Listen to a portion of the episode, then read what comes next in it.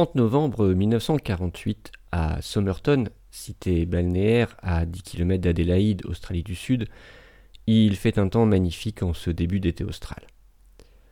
La journée a atteint les 30 degrés, mais le soir fraîchit agréablement, ce qui incite les passants, jeunes ou moins jeunes, à la flânerie. Pour l'instant, il fait encore jour, et monsieur et madame Lyons flânent sur la plage. Tout au plus remarque-t-il un individu allongé sur le sable, la tête posée sur le muret brise-vague, qui semble lever un bras à leur passage. Est-ce le salut d'un ivrogne? Il est environ 19 heures et le mystère criminel le plus impénétrable d'Australie vient de se mettre en scène sans qu'aucun des protagonistes ne le sache encore.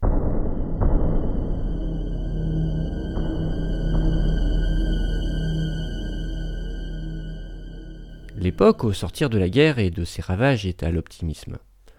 Oh, bien sûr, la situation économique n'a pas encore retrouvé tout son lustre, les cartes de ravitaillement sont toujours nécessaires avec pour corollaire marché noir et petit trafic, et l'Australie héberge encore quelques camps d'internés étrangers, souvent réfugiés juifs allemands, indésirables déportés loin de l'Angleterre et écartés du théâtre des opérations militaires, prisonniers de guerre, allemands ou italiens, en attente soit d'un rapatriement, soit d'un jugement, Cependant, les habitants ont un avenir qui semble enfin sûr, malgré les premières escarmouches de la guerre froide. Un jeune couple, qui vient profiter de la fraîcheur environ une heure plus tard au crépuscule, les lampadaires viennent de s'allumer, voit bien également le même homme toujours allongé depuis la promenade qui surplombe la plage. Le couple stationne même quelque temps à son aplomb sur un banc public, mais les deux amants pensent l'homme endormi car il ne réagit pas aux piqûres de moustiques, même s'ils affirment avoir vu ses jambes bouger. Illusion ou ombre complice, ils ne s'en inquiètent pas et poursuivent leur route. Peut-être à cet instant aurait-il pu infléchir le destin de l'homme immobile sur le sable.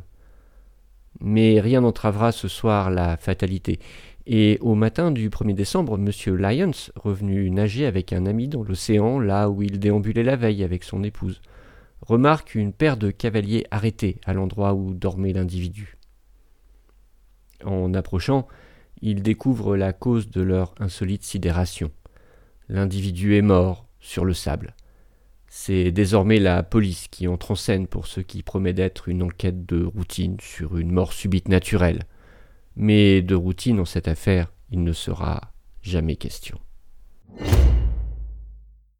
Très vite, en effet, la police ainsi que le légiste chargé du corps se heurtent à un mur. Le cadavre n'a pas de portefeuille, pas d'argent, les étiquettes de ses habits ont été décousues, et même les fils ont été retirés, et il n'a pas de chapeau, ce qui est encore rare pour un homme à cette époque. Ses vêtements sont de bonne qualité, voire élégants. Dans ses poches, quelques menus objets. Un peigne d'origine américaine en aluminium, des cigarettes de luxe écossaises dans un paquet d'une marque bon marché, un ticket de train Adelaide Henley Beach, inutilisé, un ticket de bus Adelaide Glenelg qui lui a permis de venir à Somerton parce que les deux villes se touchent, quelques chewing-gums américains. Une étude ultérieure montrera que sa veste a été faite en demi-mesure aux USA. Bref, ces quelques possessions terrestres ne permettent pas de lui donner une origine certaine, d'autant que le légiste, lui, le pense européen, avec un physique anglais. Il le décrit comme exceptionnellement bien constitué, très athlétique, environ 45 ans, sans traces de travail manuel, avec des mollets et des pieds de danseur ou de coureur de fond. C'est peu. L'autopsie révèle des épanchements organiques avec du sang dans l'estomac et les viscères, une rate hypertrophiée, un foie altéré. Elle révèle surtout un cœur arrêté en phase de contraction, ce qui conduit le légiste à rendre une opinion selon laquelle, bien que la toxicologie reste muette, L'inconnu est décédé d'un empoisonnement avec un produit proche de la digitaline ou de la strophantine, deux produits faciles à obtenir à l'époque. L'affaire devient dès lors subitement un crime, mais un crime dont la muette victime n'offre aucun indice sur elle-même, un possible mobile, et encore moins son meurtrier. Pour que l'enquête débute véritablement, il faudra attendre un mois et demi, quand des employés du chemin de fer d'Adélaïde remettront enfin à la police une valise oubliée à la consigne dont on présumera vite qu'elle appartenait à l'homme. Mais là encore, pas de piste. L'étiquette de la valise a été soigneusement décollée, et dedans il n'y a qu'un lot de quelques vêtements correspondant à un voyage d'affaires rapide, de nouveau sans marque, ainsi que du fil à repriser orange vendu uniquement à l'étranger, et quelques outils improvisés semblables à ceux utilisés par les marins pour marquer les marchandises en soute. Pourtant, certains vêtements portent un nom écrit à l'encre. T. Keen. Un espoir d'identification naît brièvement, mais aucune recherche, ni en Australie, ni dans aucun des pays contactés par la police, ne permettra jamais de trouver un Keen disparu. Faux espoir, la valise ne contient rien qui fasse sens, en tout cas pas dans ce qui va devenir le bloc de l'Ouest. L'année 1949 est donc bien entamée quand police et légistes réalisent que l'affaire est en réalité complexe, et chacun se lance alors avec frénésie dans la recherche d'indices.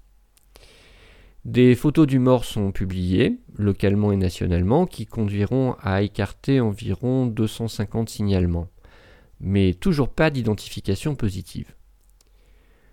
Le légiste a un petit peu bâclé la première autopsie dans la mesure où l'heure de la mort, fixée à 2 heures du matin le 1er décembre, ne tient pas vraiment debout. Il fait ce qu'il peut maintenant pour au moins préserver le futur. Il ordonne l'embaumement du corps, il fait réaliser un buste en plâtre, taille réelle. Mais ce qu'il ignore, parce que l'ADN n'a pas encore été découvert, c'est que le formol qu'il utilise pour la conservation des tissus détruit cette molécule organique, et si une exhumation était ordonnée aujourd'hui, il n'est pas certain qu'on puisse identifier l'inconnu de cette manière. La police, de son côté, reprend les indices un par un, et finit en juin par découvrir, roulé dans la poche goussée du pantalon, un petit bout de papier déchiré d'un livre portant les mots Tamam Shud. Elle apprendra que cela signifie c'est terminé en persan, et que le morceau provient probablement du Rubayat d'Omar Khayyam, petit recueil de poèmes d'une trentaine de pages, raisonnablement populaire à cette époque et diffusé de multiples fois dans différents formats par plusieurs éditeurs. Faute de mieux, les enquêteurs se raccrochent à cette perche et se mettent en quête du livre exact dont le fragment proviendrait. Contre toute attente, en juillet, un homme se présente avec l'exemplaire recherché. Et c'est le bon. L'histoire de sa découverte est, comme le reste du dossier, bizarre.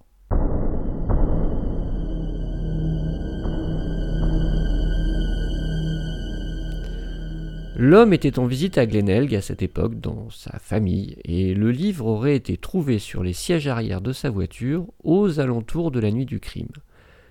La personne ayant voulu s'en débarrasser l'aurait jeté par une fenêtre entr'ouverte pendant que la voiture était en stationnement. Le témoin avait alors rangé le livre dans sa boîte à gants sans plus y penser jusqu'à ce qu'il réponde à l'appel de la police.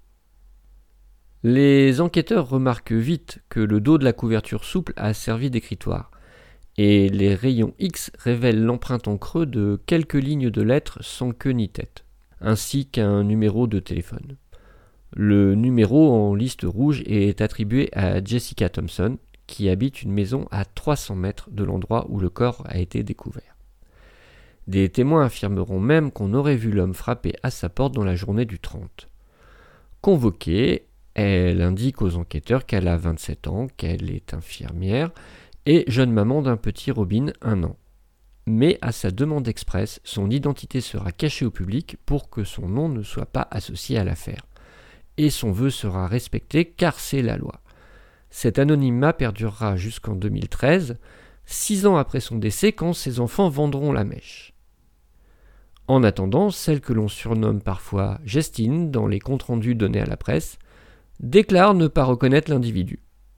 Même si tous les témoins notent son effroi à la limite de l'évanouissement lorsqu'on lui présente le buste de la victime.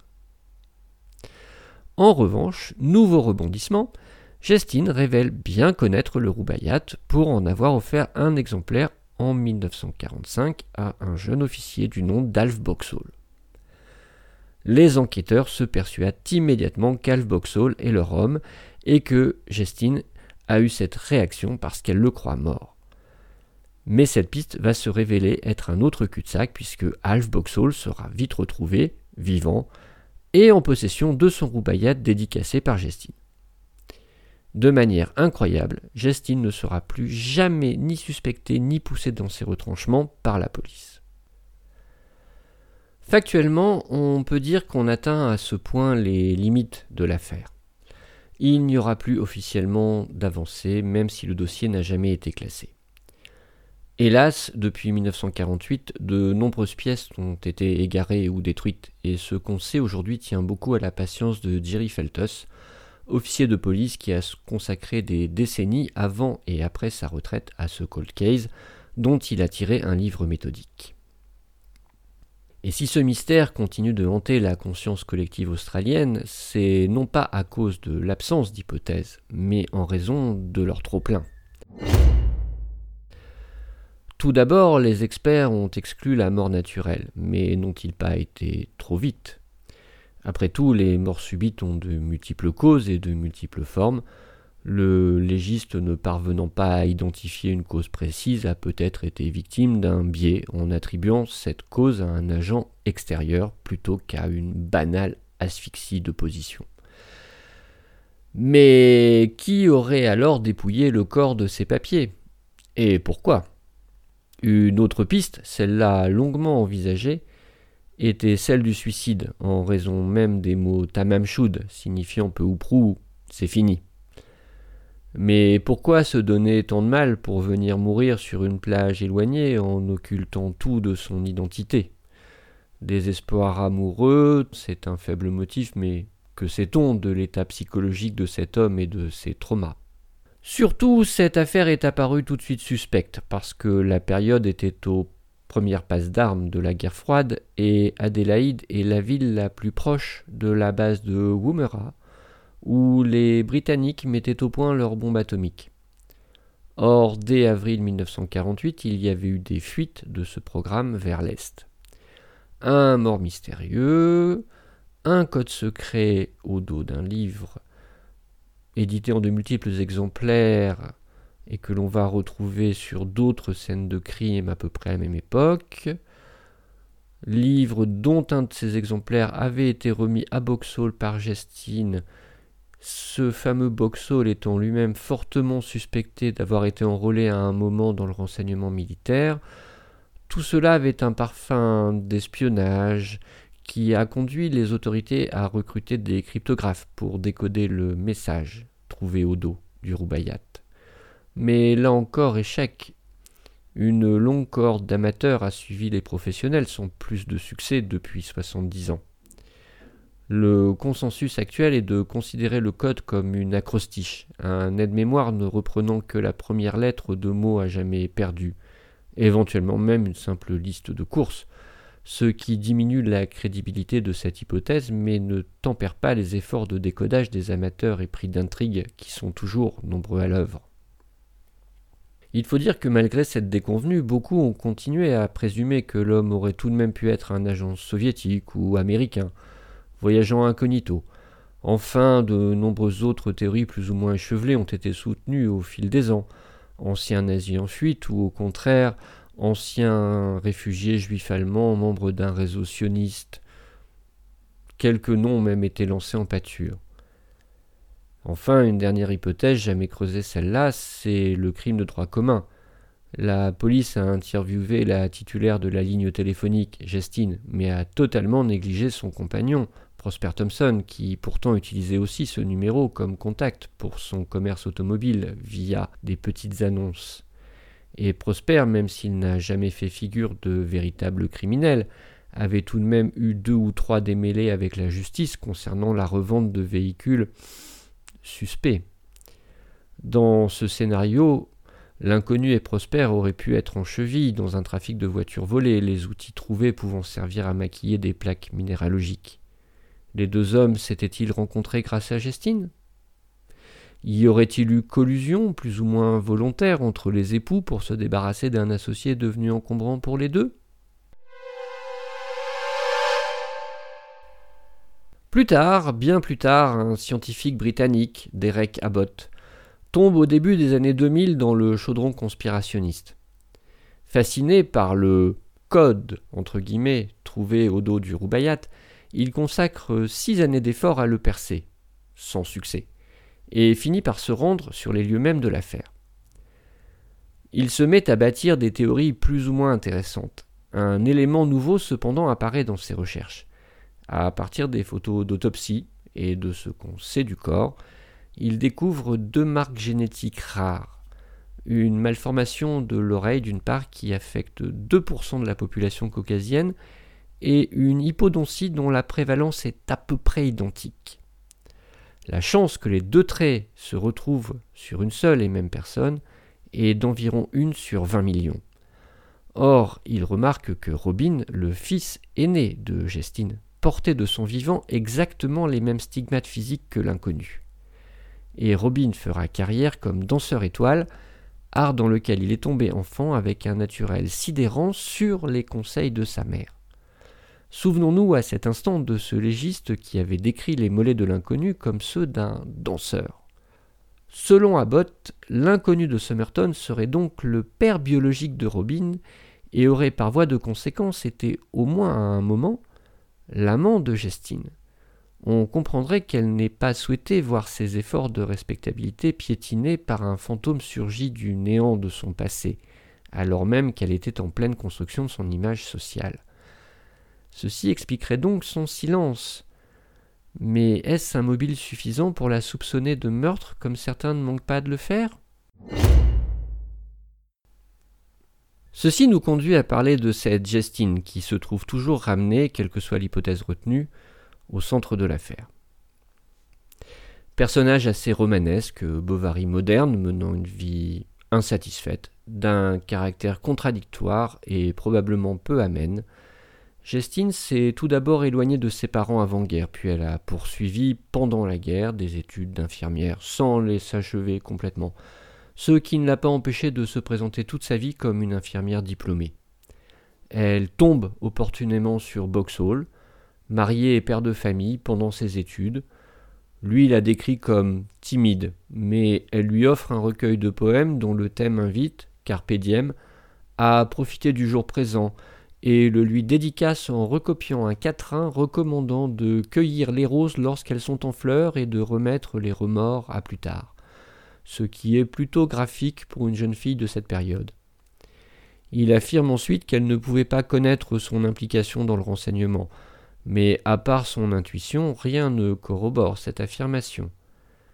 Et cette rencontre n'empêche pas Gestine de se trouver par ailleurs bientôt enceinte hors mariage, ce qui, même en tenant compte du relâchement des mœurs normales en temps de guerre, était un scandale dans son milieu d'origine et dans la société australienne très puritaine. En toute logique, selon les lois de l'époque, fille-mère, elle aurait dû être contrainte d'abandonner l'enfant à l'adoption dès la naissance.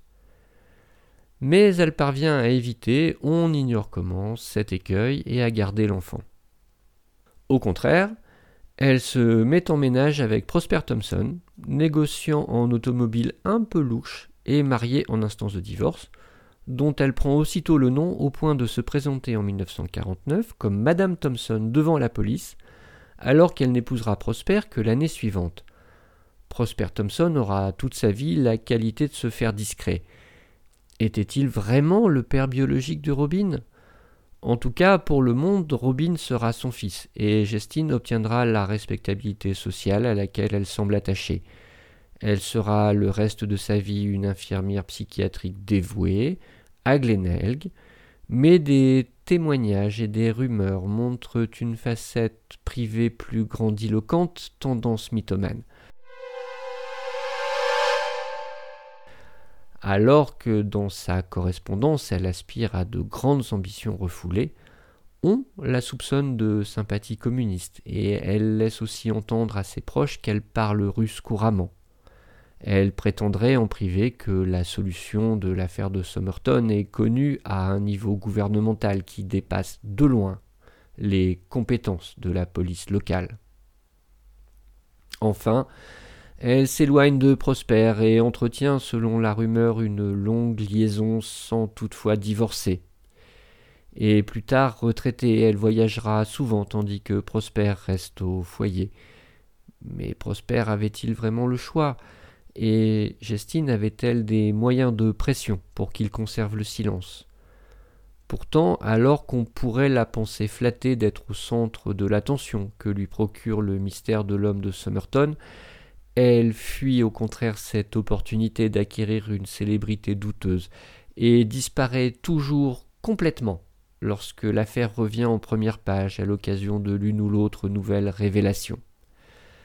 Ultime pirouette fantasque d'une personnalité intrigante qui n'a jamais cédé aux dictates de son sexe ou de son temps. Elle exige d'être inhumée à sa mort dans le carré juif, alors que rien ne laisse supposer de sa part une quelconque conversion de son vivant. Donc, comme on le voit, elle entretient un rapport assez fluctuant avec la réalité qui lui fait préférer bien souvent les apparences à la vérité. C'est probablement son mutisme obstiné, son goût pour le mystère et sa volonté farouche de sauver la face qui sont encore aujourd'hui les principaux responsables de la persistance du mystère de Somerton. En effet, d'après les témoignages, toutes les personnes ayant observé Gestine ont toujours été persuadées qu'elle connaissait l'identité du défunt.